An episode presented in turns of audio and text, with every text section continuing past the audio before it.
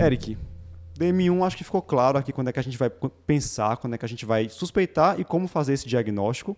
E no caso do diabetes mellitus tipo 2, quais são as características nesse adulto jovem que vão me fazer pensar em diabetes tipo 2? Pronto, então obesidade, com certeza, né? E às vezes ter cuidado, porque às vezes não é aquela obesidade com IMC alto, mas o paciente pode ter uma obesidade visceral certo? Sinais de existência insulínica como acantose nígricas. Se tiver o paciente diabético jovem, obeso, com acantose nígricas, isso está apontando para o diagnóstico de M2. E às vezes outros fatores de risco associados também, e a hipertensão, paciente com hipertrigliceridemia, HDL baixa, aqueles sinais de síndrome metabólica vão apontar para o diagnóstico de diabetes tipo 2. Obviamente, se eu dosar os anticorpos, eles vão estar negativos, e o peptídeo C aqui nesse caso vai estar elevado, né? diferente do DM1. História familiar geralmente é forte, Isso, né? história familiar, porque é diferente. DM1, você tem uma história familiar fraca. Né? Geralmente não tem isso na família, às vezes uma ou outra pessoa cometida. DM2 tem uma história familiar forte. É, lembrar, assim, às vezes você vai até ficar misturando, por exemplo, com a história do mod, que a gente vai falar já já, que tem uma história familiar também muito forte.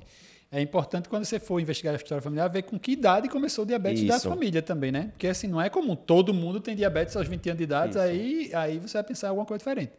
Mas se a maioria da família tem diabetes e todo mundo abriu nessa faixa dos 40 anos e ele apareceu com aos 20 e poucos anos, ele teve alguma coisa que apareceu antes, mas é DM2, né? Assim, a, a história é do DM2. E, e às vezes é pegar, o avô da pessoa começou com, sei lá, 50 anos, mas o avô vivia numa época né, em que não tinha tanta obesidade. E agora tem mais obesidade, a obesidade Isso. no jovem é mais frequente, e aí acaba desencadeando a É. doença antes.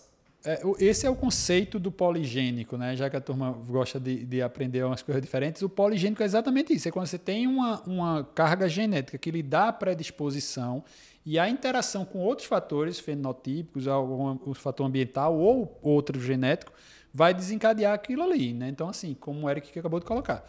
Num- há 50 anos atrás, o, o ambiente era menos obesogênico do que é hoje. Então, assim, ele foi exposto a uma situação de excesso de peso antes, mais cedo, e desencadeou a doença mais cedo do que o, o- o ancestral dele. Exato. Legal, acho que como o Eric colocou, sem dúvida, essas características da síndrome metabólica vão ser o principal fator a alertar. É. para o diabetes tipo 2. Lembrar Né? das meninas de, de SOP, né? Também, né? De.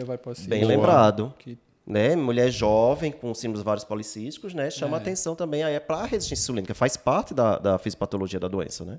Aumenta o risco de diabetes tipo 2. Ou ainda com aguardem o história de- podcast, né? De, de, É. Ou ainda com história de diabetes gestacional. A gente tem Isso, alguns casos, sim. né? Mulher de 20 e poucos anos, após a gestação, Isso. manteve hiperglicemia. Muito bem.